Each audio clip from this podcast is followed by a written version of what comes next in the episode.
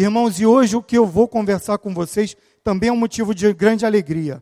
Vamos falar de quem? De Jesus, o maior líder de todos os tempos. Eu comecei a trabalhar a minha carreira no Exército Brasileiro. Aos 18 anos eu passei na Escola de Sargento das Armas. Fui para Minas Gerais fazer parte do grupo de infantaria. Né? E ali eu vivi uma experiência incrível. Período básico, sem voltar para casa, aquele verão de janeiro em Juiz de Fora faz calor e à noite faz frio. E eu tive uma experiência muito interessante, porque durante todo o período básico, o pessoal que é militar sabe que é aquele clima de escola, pede para sair. E ali eu tive uma primeira a primeira experiência de liderança profissional da minha vida. Num dos dias do período básico, depois de mais de oito horas de ralação, voltando para o quartel, correndo com fuzil, com todo o uniforme, mochila, a gente deu de frente para um rio. E ali eu entendi que nós tínhamos que atravessar aquele rio. Mas o que aconteceu de interessante ali? O oficial que conduziu o grupo, ele foi o primeiro a entrar no rio e seguiu ali na liderou o grupo, puxou o grupo. E ali pela primeira vez eu tive uma noção clara e real do que é um líder. É aquele que vai na frente, e aquilo eu não precisei de palavras para entender o que é realmente a liderança. Dali para frente despertou no meu coração um desejo de observar e aprender sobre liderança. E aí eu trago para vocês uma pergunta: o que é liderança? É. Vários autores, vários pesquisadores, pensadores escreveram sobre liderança. O que é uma verdadeira liderança? Tem várias definições.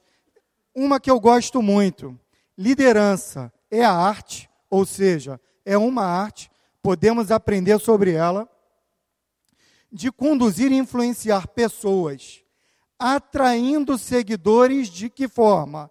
De forma positiva. E com isso nós vamos fazer o quê? Alcançar um objetivo. O objetivo dessa noite já foi alcançado, irmãos. Eu estou aqui vendo homens de valor nessa noite. Eu estou aqui vendo mulheres de valor. E eu tenho certeza que se nós saímos, saíssemos daqui agora, o objetivo já teria sido atingido. O nosso irmão André trouxe louvores maravilhosos. E eu queria comentar rapidamente. Durante essa semana veio um desejo no meu coração de pedir, Alexandre, tem como colocar o louvor, o hino 545, que é o meu hino preferido. E de repente, eu não mandei para o Alexandre, eu pensei, não vou atrapalhar a programação. Chegando aqui, fui apresentado ao irmão André, que eu conhecia da televisão, meu pai falava bastante. E aí, o irmão André começa a subir as escadas, cantando o quê? O hino 545. Porque ele vive, posso crer no amanhã. E essa alegria que eu vim sentindo, ela aumentou. Deus confirma no nosso coração. E Deus está falando essa noite aqui, e eu tenho certeza que o que você veio buscar aqui essa noite, Deus vai te entregar, irmão. Porque não é através do Márcio, mas é através da palavra de Deus. Amém? Liderança uma palavra pequena e muito forte. Homens de valor que estão aqui e lideram suas famílias, lideram no seu trabalho, lideram na escola, na sociedade, na igreja. Eu vi o carinho do meu pastor amado lá de São Paulo, Lisânias, mandando um grande abraço para o pastor Vander. Essa liderança que está aqui trazendo esse encontro. Nós também temos lá na CB Rio os homens de valor na terça-feira. E eu tenho aqui uma pulseira que depois eu vou falar sobre ela. E é interessante que essa liderança faz a diferença. Sobre esse tema liderança, nós podemos liderar na nossa casa. Eu tenho, irmãos, eu tenho cada vez mais evoluído na minha liderança em casa. É o lugar que eu tenho mais evoluído. Por quê? É o lugar que eu mais pecava em liderar. Por incrível que pareça, estudando liderança nos últimos 20 anos, trabalhando no desenvolvimento de líderes, o lugar que eu mais precisava me desenvolver em liderança era na minha casa. E é na minha casa que eu tenho visto a minha maior evolução nos últimos anos. Mas sobre isso, quem pode falar melhor é a minha esposa e os meus filhos. Irmãos, quando o Alexandre me convidou para trazer uma palavra essa noite, o Alexandre me passou a seguinte orientação: Márcio, é um encontro de homens de valor, é um encontro que tem um objetivo muito claro de falar de Deus, da palavra de Deus, e também gostaríamos de falar sobre temas do dia a dia no trabalho. Então, temos ali alguns empresários, alguns executivos e trabalhadores que querem entender um pouco mais. Então, a gente faz um equilíbrio da palavra de Deus com o dia a dia do nosso trabalho. E o tema, irmãos, que eu trabalho, a minha atividade de trabalho nos últimos 20 anos na indústria farmacêutica é educação corporativa. Educação do adulto. Eu trabalho desenvolvendo treinamento para líderes da área comercial, para líderes da área médica e tenho conversado e estudado, pesquisado muito sobre o tema. Aqui eu trouxe para os irmãos para compartilhar as principais competências de um líder na atualidade. Eu trouxe aqui algumas competências muito recentes, por exemplo, a vulnerabilidade, a resiliência e competências muito conhecidas ao longo dos tempos, visão estratégica, o propósito, a gestão de pessoas, inteligência emocional também é muito recente, comunicação, trabalho em equipe e integridade. Fundamental, especialmente na cidade do Rio de Janeiro e no Brasil. Sim ou não? Integridade. E aí, irmãos, além de trabalhar, eu aprendi na prática, o famoso on the job, e eu fui estudar sobre o tema de liderança, e aí eu ouvi o irmão Gilson falando do doutor Márcio, ainda não. Eu recebo a profecia, é, eu fui fazer mestrado exatamente em aprendizagem das competências dos gerentes. E estudar competências, você tem que atentar para três coisas na estrutura de competências: o conhecimento, a habilidade e a atitude. Essa, esses três pilares, eles formam o conhecido chá. Márcio, o que é o chá? É exatamente a combinação dos três pilares: conhecimento, habilidade e atitude. Traduzindo alguns anos de pesquisa, estudo em alguns livros, basicamente é o seguinte: é muito fácil, é simples de entender. Lembra lá quando a gente foi aprender a dirigir? Lembra do manual que tinha que aprender sobre como que são os sinais, as placas? Lá em São Paulo a gente fala o farol, o sinal de trânsito, virar para a direita, virar para a esquerda. Quando a gente pega o manual, a gente estuda, o que, que a gente adquire? O conhecimento. Que na estrutura do chá, das competências, conhecimento é o saber. Eu li, eu tenho informação, então eu entendo como funciona o sistema de trânsito no Brasil. E aí, Márcio, como eu desenvolvo a habilidade de dirigir? Lá na autoescola, o que, que a gente faz? Começa com a prática. Senta do lado do motorista, que é o nosso professor, e ali você começa a aprender praticando. Isso é habilidade. Eu começo a desenvolver habilidade. Conhecimento, Estudei. Habilidade eu pratiquei. E qual é o mais importante dos três? A atitude. Então, conhecimento é o saber. habilidade é o saber fazer. Eu já sei dirigir o carro. E a atitude, o que é isso? É o querer fazer. Eu conheço algumas pessoas que sabem, conhecem, sabem dirigir e não querem dirigir. Hoje estão andando de Uber, estão andando de táxi, mas essa é a estrutura das competências. E eu fui estudar exatamente competências de liderança. E a minha alegria veio porque, estudando vários gurus da administração, eu descobri que o maior líder que já existiu em todos os tempos, quem é? Jesus. E que maravilha, irmãos. Jesus é maravilhoso.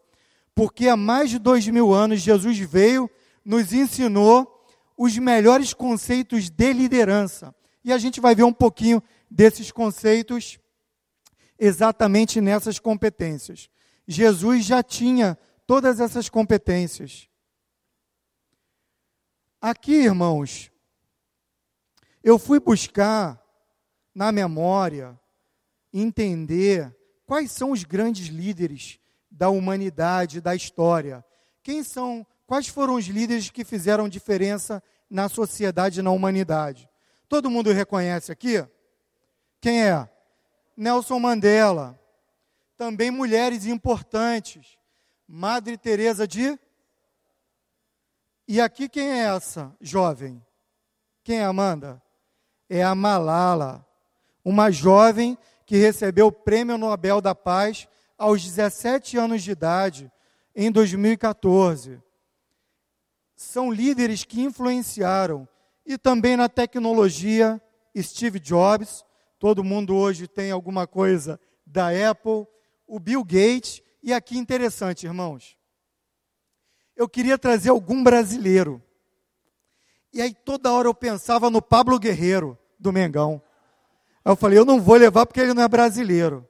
Aí eu pensei no Diego. Aí o Diego tem se lesionado. Eu falei, não, o Diego não.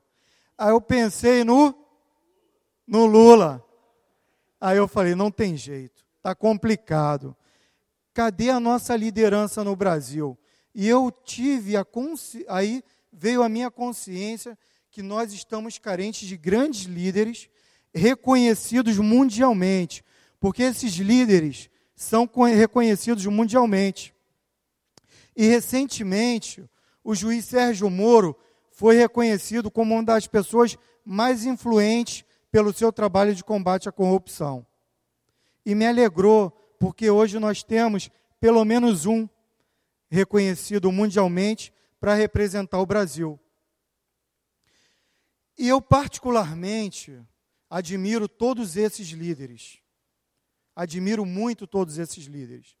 Mas, em especial, tem um líder americano que esse ano eu tive o privilégio de visitar a igreja dele. Um pastor batista americano, que é o Martin Luther King. Um pastor batista que nasceu numa igreja batista, o seu pai era pastor, e esse ano eu tive o privilégio, eu fui ao Congresso Americano de Desenvolvimento de Talentos. Desde 2010, eu sou membro da Associação Americana de Desenvolvimento de Talentos. E no último dia, eu tive a alegria de visitar essa igreja e a casa de Martin Luther King, que fez uma grande diferença. E acreditem, irmãos, o Obama só foi presidente americano porque esse pastor, na década de 60, ele, na sua liderança da igreja, fez uma mobilização no, no Estado americano, que é a maior potência mundial. Ele mobilizou negros e brancos e ele conseguiu fazer uma transformação nos Estados Unidos. E hoje nós vivemos uma grande crise de liderança. Porque o presidente americano hoje, ele carrega com ele uma grande polêmica. Eu tenho amigos americanos, eu morei nos Estados Unidos, eu queria entender o, a, a receita de sucesso dos Estados Unidos. Meus filhos estudaram em escola pública americana. Eu observava o que tinha de diferente no americano para o brasileiro. e aí eu aprendi que realmente é a educação. Desde pequenininho eu escutava, Márcio, quem perdeu, né? Como é que é? Achado não é roubado, quem perdeu foi relaxado. Desde pequenininho eu ouvia isso. E lá na minha vizinhança, a gente via as crianças deixar brinquedo, passava um dia, dois dias, uma semana e estava lá o brinquedo. Imagina uma criança que cresce com esse aprendizado, multiplica isso para 200 milhões de pessoas. Nos Estados Unidos, a exceção é o corrupto. No Brasil, a exceção é o honesto. E é interessante que no Brasil a honestidade virou virtude. Então, irmãos, nós cristãos temos uma grande responsabilidade de fazer a diferença. Eu não lembro exatamente o número, acredito que nós estamos em aproximadamente 40 milhões de evangélicos. É mais ou menos isso. 50 milhões de evangélicos. E é interessante que eu vejo que o Brasil não tem melhorado muito. Com 50 milhões de evangélicos, eu esperava ver um Brasil muito melhor. E, mas por que, que você está identificando todos esses problemas? Porque tem uma solução. A liderança.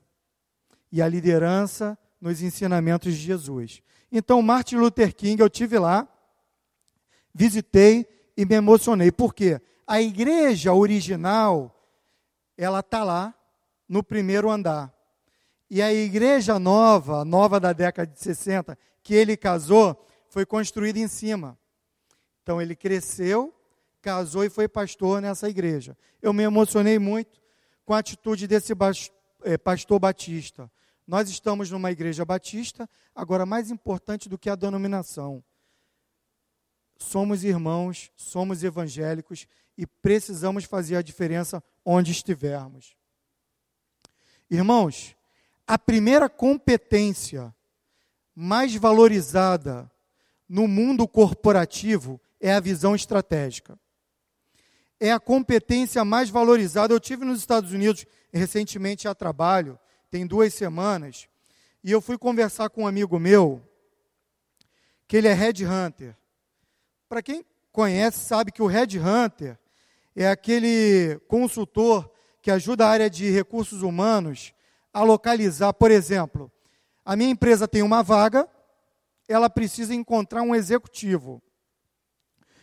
É passada essa vaga para a área de recursos humanos, recursos humanos contrata uma consultoria de headhunters que vão buscar as melhores cabeças que tem no mercado.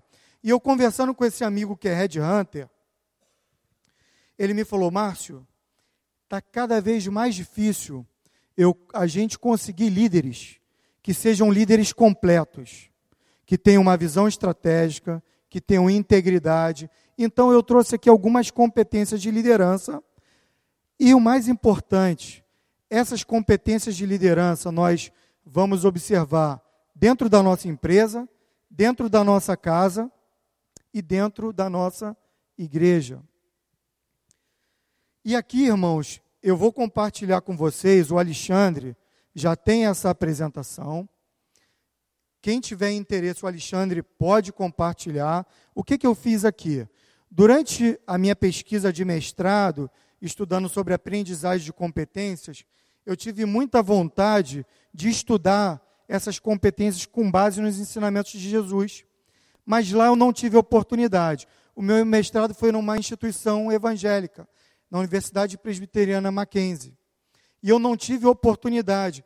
E está no meu coração exatamente, assim que a minha coragem voltar de estudar, fazer o doutorado exatamente nessa linha, que é trabalhar as competências de acordo com as competências de Jesus. Então está aí no meu coração a minha tese de doutorado daqui a alguns anos. E eu vou adiantar para os irmãos um pouco um pouco disso. O maior dos mandamentos na visão estratégica. Quando nós falamos de visão estratégica, eu tenho um grande amigo aqui que ele estava me contando a história da empresa dele. Há mais ou menos uns 20 anos, ele começou uma empresa de contabilidade.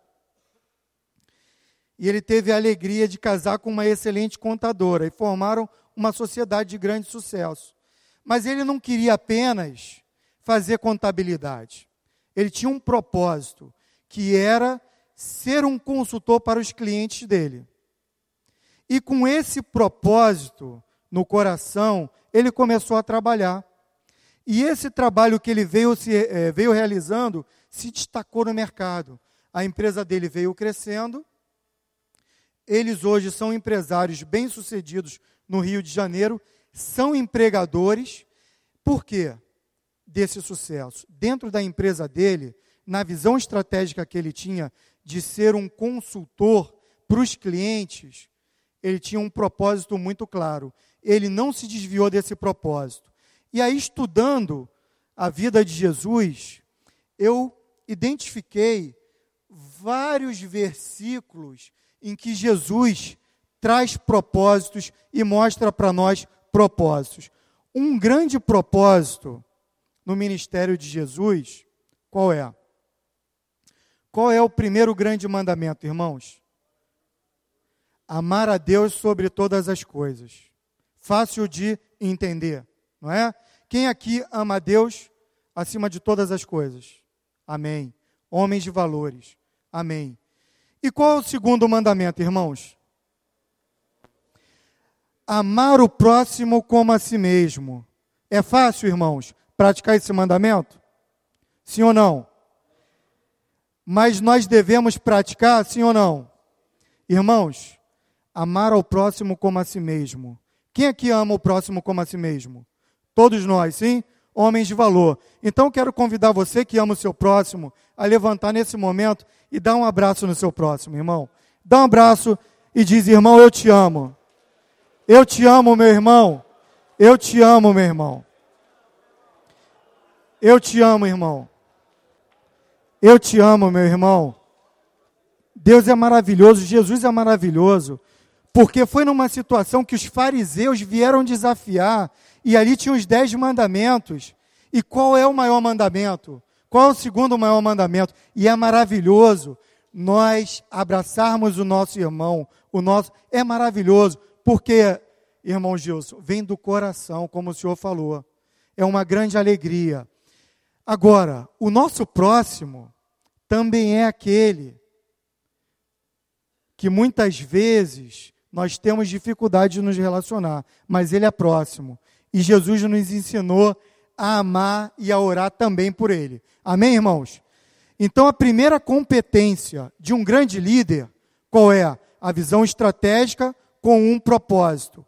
Propósito que Jesus nos ensinou: amar a Deus acima de todas as coisas e ao próximo como a si mesmo. Amém? Primeira competência, propósito. Segunda competência, gestão de pessoas. Acreditem, essa é a competência mais difícil globalmente. Os headhunters encontram vários líderes muito inteligentes, pessoas fora de série, exemplo, Steve Jobs. Quem já viu o filme de Steve Jobs, viu que ele foi um homem difícil de se relacionar. A gestão de pessoas, ser funcionário do Steve Jobs não era fácil. Mas era um cara muito inteligente. Então hoje é difícil as empresas encontrarem bons gestores de pessoas. E Jesus foi o maior gestor de pessoas. É interessante, estudando a vida de Jesus, quando ele montou a equipe dele, ele foi buscar, por exemplo, lendo aqui Mateus, né, o coletor de impostos. Ele pegou um coletor de impostos, foi para a casa dele, e aí os fariseus se escandalizaram você come com pecadores. Então, aqui, irmãos, nós vamos ver lá em Mateus 9, de 9 a 13, que Jesus veio para quem? Para os necessitados. E a gestão de pessoas, muitas vezes, nos faz identificar, quando nós vamos buscar para um ministério, um irmão que tem potencial e ainda não está preparado, nós devemos ajudar esse irmão a desenvolver. E quando nós identificamos irmãos que estão preparados, nós temos que ajudar com recursos para que esse irmão cresça ainda mais. E o líder na igreja, na empresa, tem que estar atento e sensível aos grandes talentos, aos grandes potenciais. Quem é pastor passou por um seminário e alguns anos atrás, quando ele começou, ele foi identificado por alguém, por alguém da igreja. Nas empresas, hoje, a grande dificuldade é exatamente líderes que valorizem as pessoas diferentes. Né? Quando a gente fala, inclusive, de geração, eu sou, faço parte da geração X. Antes de mim teve a geração de baby boomers. Agora tem a Amanda aqui, né, que é a geração Z, o Abner, que é a geração né, dos milênios. É um choque de gerações. A garotada chega já te ensinando, é como se você não tivesse vivido os seus 40 anos. Mas é uma geração que traz muito potencial. Então, esse líder tem que ter a habilidade de olhar para as diferentes gerações identificar os potenciais e trabalhar cada um no que tem de melhor. Aqui em Mateus 9, de 9 a 13, para quem está com a sua Bíblia e quiser me acompanhar, nós vamos ler aqui Mateus 9, de 9 a 13. Jesus veio para os necessitados. Partindo dali, Jesus viu sentado na coletoria um homem chamado Mateus e disse-lhe: Segue-me. E ele, levantando-se, o seguiu. Ora, estando ele à mesa em casa, eis que chegaram muitos publicanos e pecadores e se reclinaram à mesa juntamente com Jesus e seus discípulos. E os fariseus, vendo isso, perguntavam: por que come o vosso mestre com publicanos e pecadores? Jesus, porém, ouvindo isso, respondeu: Não necessitam de médico os sãos, mas sim os enfermos. E depois, e aprendeu o que o significa misericórdia. Porque eu não vim chamar justos, mas pecadores. Amém, irmãos? Amém, igreja?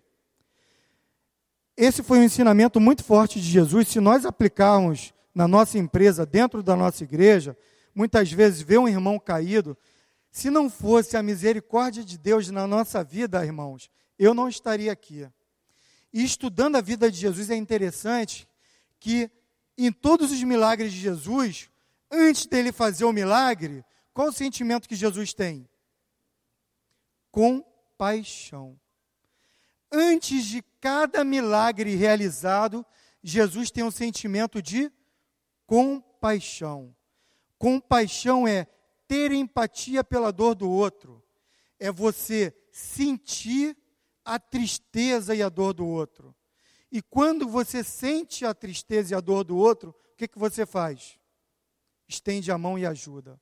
Então, esse ensinamento de Jesus, se nós aplicamos no nosso dia a dia, na nossa empresa. E aí com Alexandre, eu lembro, Alexandre, a gente chegou lá em São Paulo, pessoal indo do Rio para São Paulo, nós fomos comprados por uma, nós éramos, Alexandre era de uma empresa alemã, eu de uma empresa americana. A empresa que eu trabalhava comprou a empresa que o Alexandre trabalhava. E eu vi ali que a gente não tinha sala, né? houve uma mobilização, e é interessante que duas culturas diferentes, a alemã e a americana. Existia um pouco de rivalidade, também dos paulistas com os cariocas. Lembra? Mas ali nós nos mobilizamos, nos ajudamos, criou-se uma grande amizade. E eu tenho visto, irmãos, isso fala forte ao meu coração, porque eu tenho visto algumas diferenças nas igrejas. Eu sou da igreja A, eu sou da igreja B. Eu sou do Homens de Valor da igreja X, eu sou do Homens de Valor da igreja Y. Irmãos, nós somos do reino de Deus.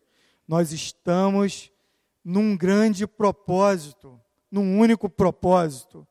Nós vamos compartilhar da glória de Deus na eternidade. Então, irmãos, não existe essa diferença. E a gestão de pessoas nos ajuda. A liderança da igreja precisa cada vez mais trabalhar por essa unidade que falou o irmão aqui em cima hoje. Então, gestão de pessoas é muito fácil de entender, mas é muito difícil de fazer. Simples de entender, difícil de fazer. E hoje está muito valorizado nas grandes empresas. Nós temos também uma outra competência, irmãos, que é a inteligência emocional. Existe um autor, pesquisador e escritor que o senhor me lembra muito, é, que é o Daniel Goleman. Vocês vão entrar na internet, vão ver a foto do Daniel Goleman, que foi o pesquisador que desenvolveu a inteligência emocional.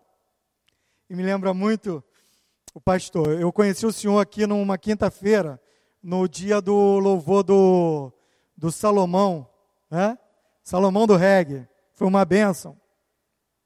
E o senhor me lembra muito Daniel Goleman. Daniel Goleman foi pesquisar e estudar a nova e já reconhecida inteligência emocional. Porque quando eu era criança, eu só ouvia falar em QI. Quantos pontos tem o teu QI? Quanto, e eu tinha até vergonha e medo de descobrir quantos pontos tinha o meu QI. Né? Porém, nos últimos anos, a administração se tornou ciência e descobriu que existem vários outros, vários outros tipos de inteligência. Por exemplo, nosso irmão André abençoado com louvor. Eu não tenho nenhum talento, nenhuma capacidade, não é o meu dom e admiro. E Deus me presenteou com um filho que é o Abner, que é um músico, que tem o dom e o talento de cantar, de tocar violão, e eu fico ali babando vendo meu filho. É um outro tipo de inteligência. Né? Ver o Diego do Mengão jogando bola, eu fico babando. É um talento. E ali Deus deu diferentes inteligências, diferentes dons, e hoje é reconhecido. O talento, ele veio, e hoje a inteligência emocional reconhece, e as entrevistas nas empresas estão cada vez mais valorizando a sua inteligência emocional. E eu convido os irmãos a ler aqui o descanso na providência divina. Quem está com a sua Bíblia rapidamente aqui em Mateus 6. Mateus 6, 25, 34. Então, aqui, ó, Mateus 6, 25 a 34 diz assim: Por isso vos digo, não estejais ansiosos quanto à vossa vida, pelo que haveis de comer, pelo que haveis de beber, nem quanto ao vosso corpo pelo que haveis de vestir. Não é a vida mais que o alimento, e o corpo mais que o vestuário? vestuário? Olhai para as aves do céu, que não semeiam, nem ceifam, nem ajuntam em celeiros, e vosso Pai Celestial as alimenta. Não valeis vós muito mais do que elas? Ora, qual de vós, por mais ansioso que esteja, pode acrescentar um côvado à sua estatura. Irmãos, a ansiedade é uma das doenças do século. E a inteligência emocional, ela tem ajudado a identificar e tratar. Eu venho trabalhando a minha ansiedade. Ela é muito forte. Inclusive, eu que comecei na área comercial, o pessoal gostava. Na entrevista, o pessoal perguntava, né? Márcio, quais são as suas qualidades? Tinha umas 10 ou 20. Qual é o seu defeito? E aí ficou clássico dizer na entrevista que o defeito é a ansiedade, porque todos nós temos um pouco da ansiedade. Para solucionar a ansiedade, nós voltamos para onde? Para a palavra de Deus. Porque a palavra diz: não estejeis ansiosos por coisa alguma, pelo que há de vestir, de beber e de comer. E muitas vezes eu me pego nessa palavra. Por que, que eu estou tão ansioso? Por que, que eu estou preocupado? Irmãos, a inteligência emocional tem estudado, tem uma outra doença que eu não vou falar hoje, mas tem acometido, que é decorrência da ansiedade, que é a depressão. Então, a inteligência emocional nos ensina a controlar essas emoções, em especial a ansiedade. Então, nós vamos voltar para casa hoje e a nossa ansiedade vai deixar de existir. Não é porque o Márcio disse que é bom para entrevista, é porque Jesus nos ensina a confiar em Deus, a confiar na palavra. Amém, irmãos? Então, a ansiedade nós vamos controlar e a inteligência emocional é uma competência muito importante hoje, valorizada nas empresas e na igreja. Tem uma música, irmão André, do irmão Arcanjo do Trazendo a Arca, que é Entre a Fé e a Razão, que ela fala exatamente da passagem quando Abraão toma a decisão de levar seu filho Isaac para o altar. E ele estava entre a fé e a razão. A razão dizia não e a fé dizia sim. Quantas vezes na nossa vida nós temos essa situação? Né? Eu, por exemplo, agora na empresa, eu estava em São Paulo, o escritório fechou e mudou para Miami. Eu já morei em Miami.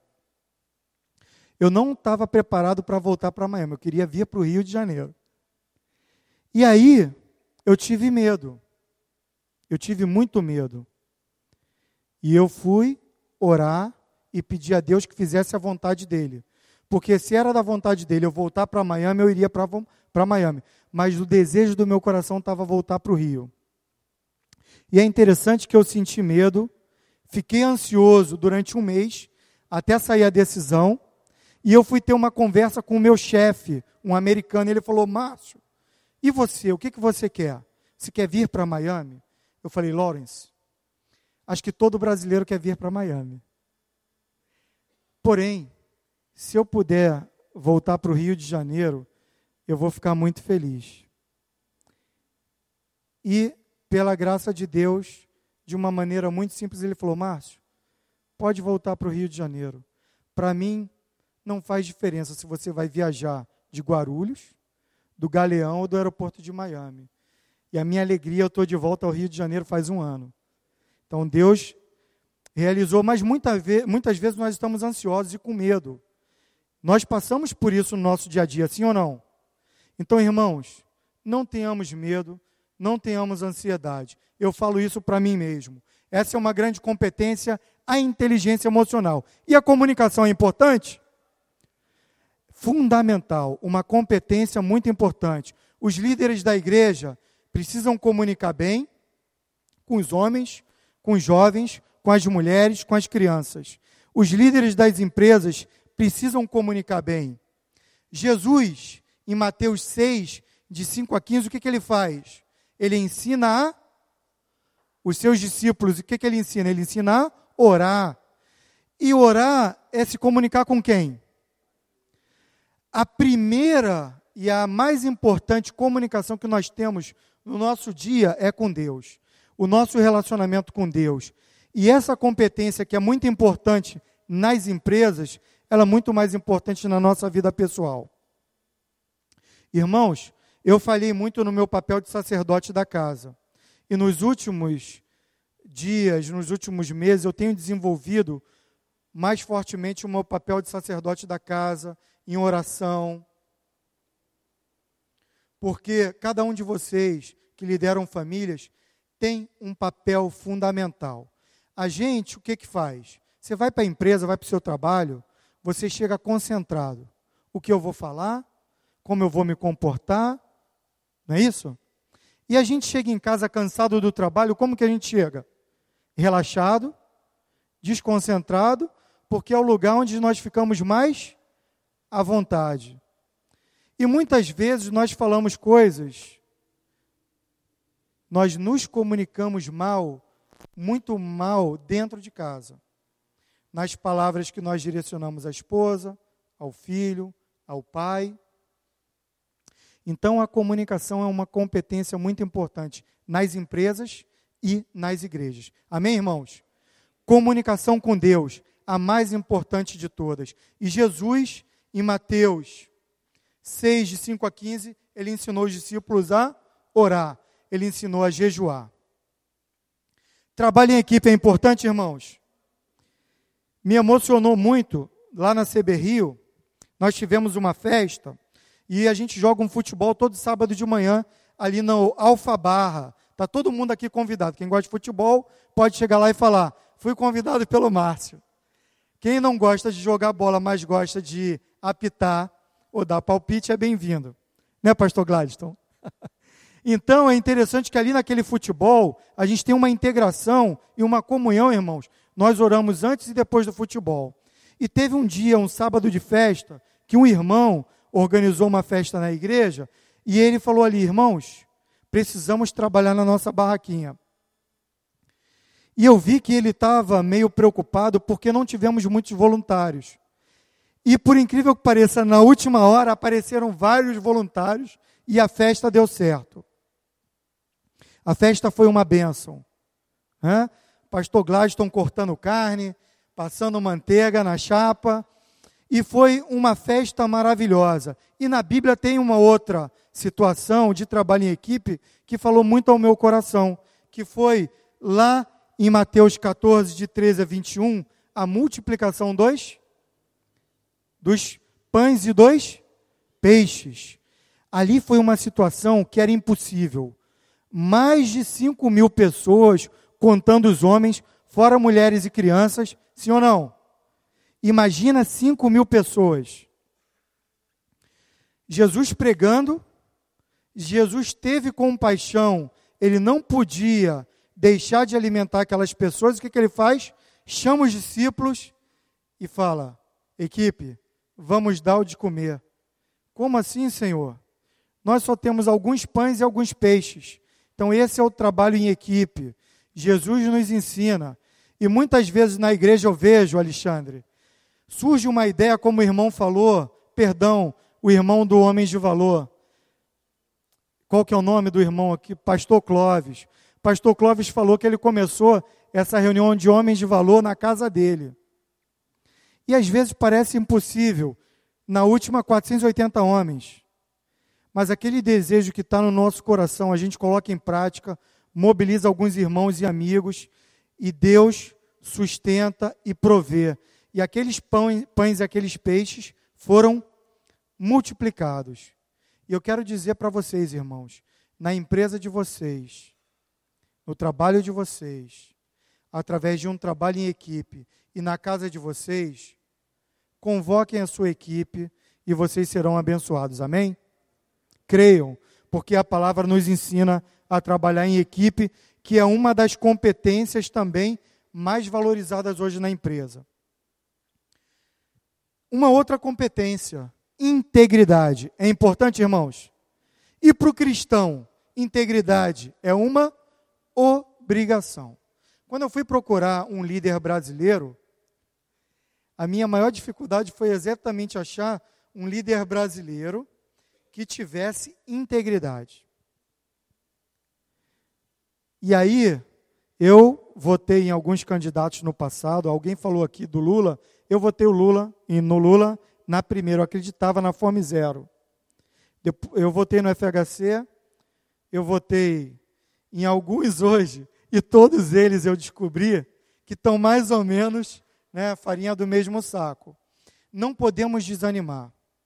Porque como Martin Luther King nos Estados Unidos, a igreja PIB Recreio, ela está aqui, com homens de valor. Nós cremos no poder da palavra e da obra de Deus. E eu tenho certeza, irmãos, assim como Martin Luther King tinha um sonho e foi transformado, eu tenho certeza que o Rio de Janeiro será transformado. Essa transformação começa aqui, nessa segunda-feira. Amém, irmãos? porque nós temos homens de valor que estão impactando nas suas casas e nos seus trabalhos. Eu tenho convicção disso, da integridade de vocês, no seu trabalho, na sua casa. Algumas vezes meu filho me perguntava, pai, por que que a gente está vendo um monte de carro passando pelo acostamento e a gente está parado no. Ele pequenininho. A gente está parado aqui nesse engarrafamento. Gente gostava muito de ir para Cabo Frio, eu gosto até hoje. Meu pai tem uma casa lá e dá engarrafamento, não dá no feriado? E o meu filho falava, pai, você não está sendo inteligente. E aí ele foi crescendo e ele viu que, até hoje, eu não pego acostamento. Por quê, irmãos? Integridade.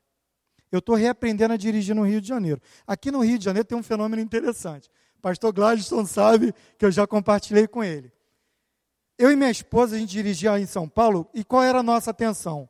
O fenômeno de São Paulo é o motoboy. Já, já teve lá em São Paulo? Eles criaram uma faixa que só ele enxerga. É uma faixa virtual da moto.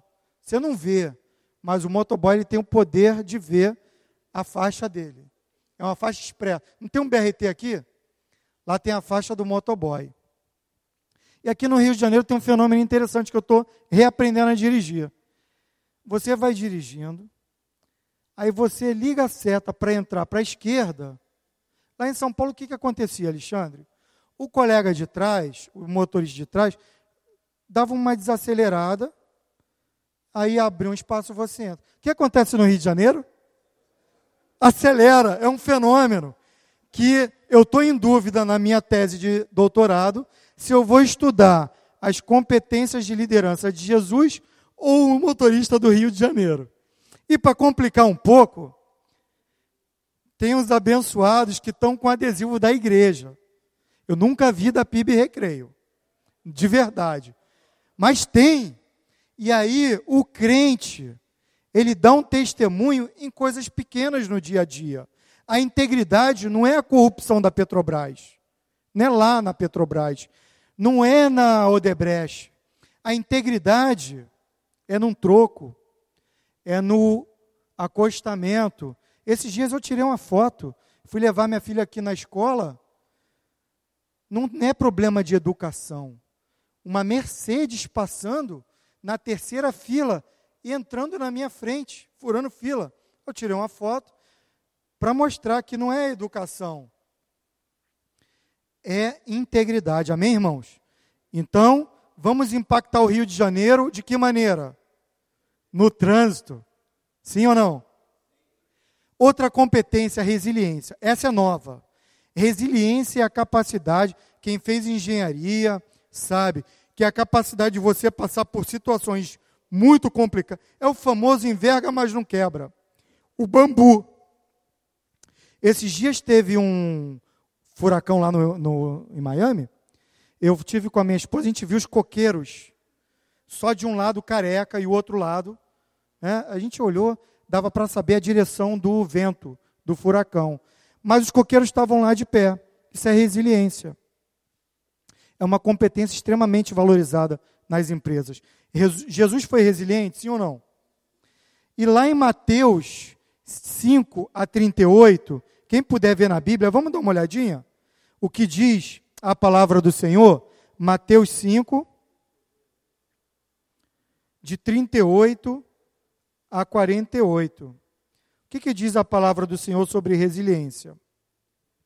Diz assim, irmãos: Ouviste que foi dito, olho por olho e dente por dente.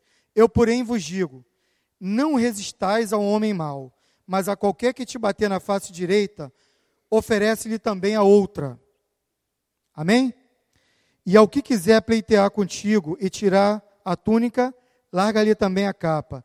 E se qualquer te obrigar a caminhar mil passos, vai com eles dois mil.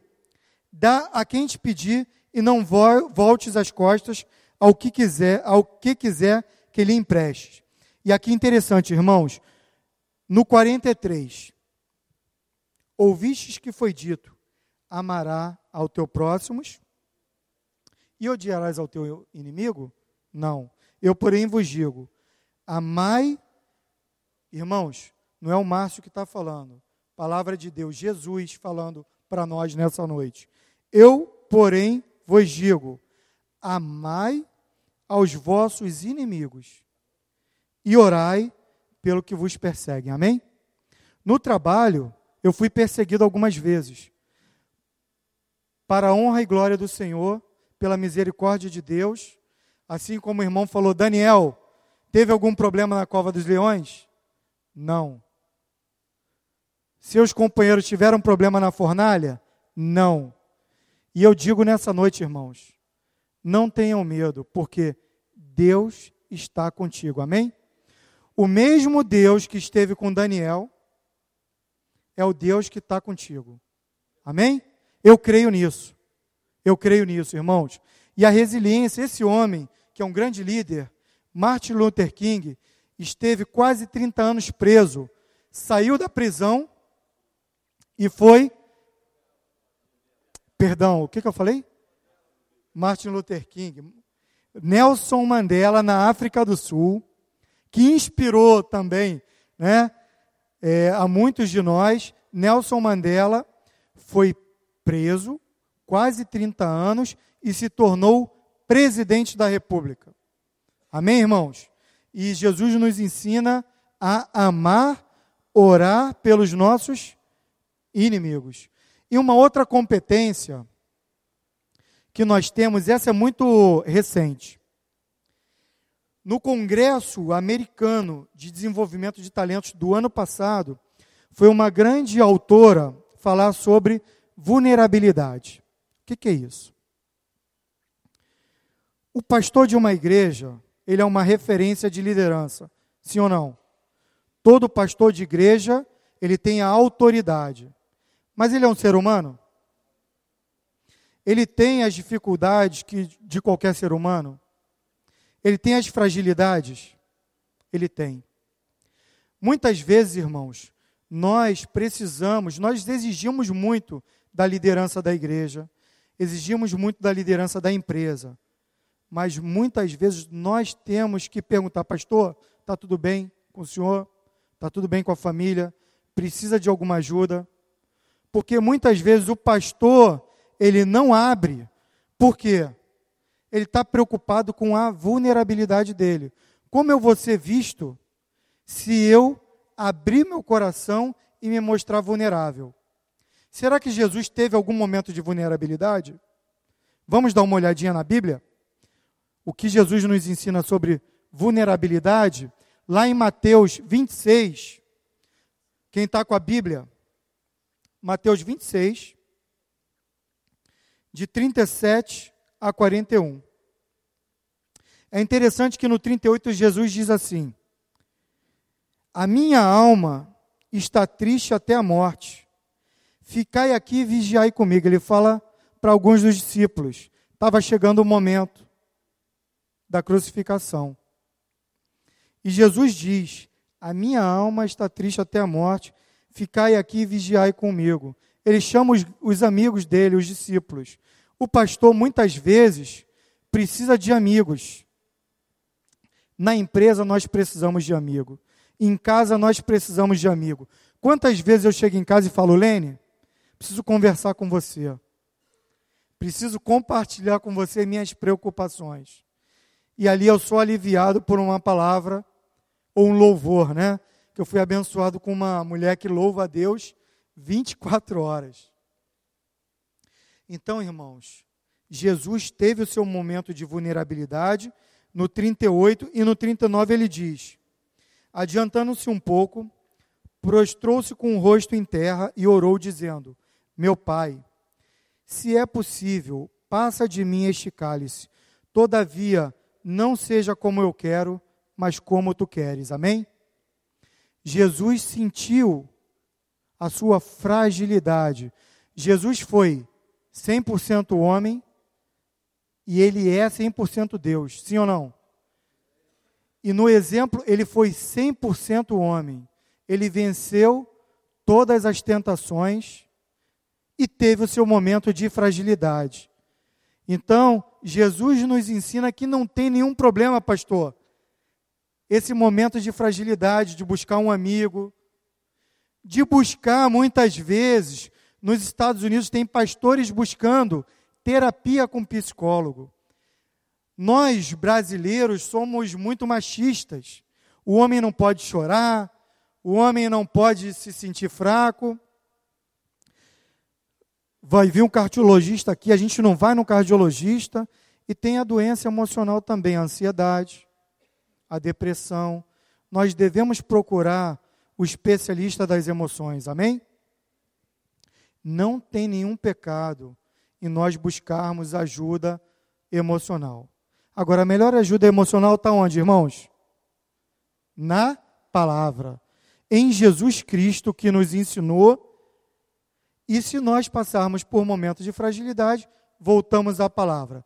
Então, eu, nessa noite, quis trazer para os irmãos as principais competências mais reconhecidas hoje pelos principais pesquisadores de competências de liderança. A escola de Harvard, eu também tive a oportunidade de visitar Harvard esse ano.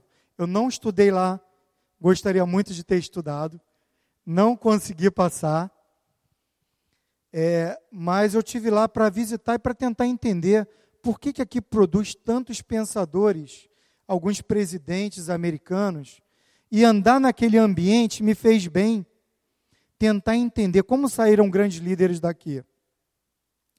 E muitas dessas competências vêm de pesquisadores e autores de Harvard.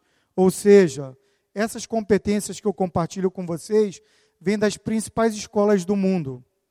O Congresso Americano de Desenvolvimento de Talentos, no qual eu participo desde o ano de 2010, esse ano Deus me deu a, o privilégio de ser um dos palestrantes lá nos Estados Unidos. Éramos quatro brasileiros no meio de 400 palestrantes. E eu estava lá pela misericórdia de Deus e pela graça de Deus. Falando aquele inglês do Tarzan. Né? E eu observava naquele congresso que eu sou um eterno aprendiz, eu gosto de estudar, especialmente sobre liderança. Eu observava os temas de liderança e a vulnerabilidade foi um dos temas mais trabalhados. Um outro foi a inteligência emocional. Então, aqui nessa noite, irmãos, eu quis trazer para vocês um pouco do que tem de mais atual no mundo da liderança, no conceito de liderança por competência. E isso tudo pode ser aplicado no nosso dia a dia, na família, no trabalho e na igreja. Amém, irmãos?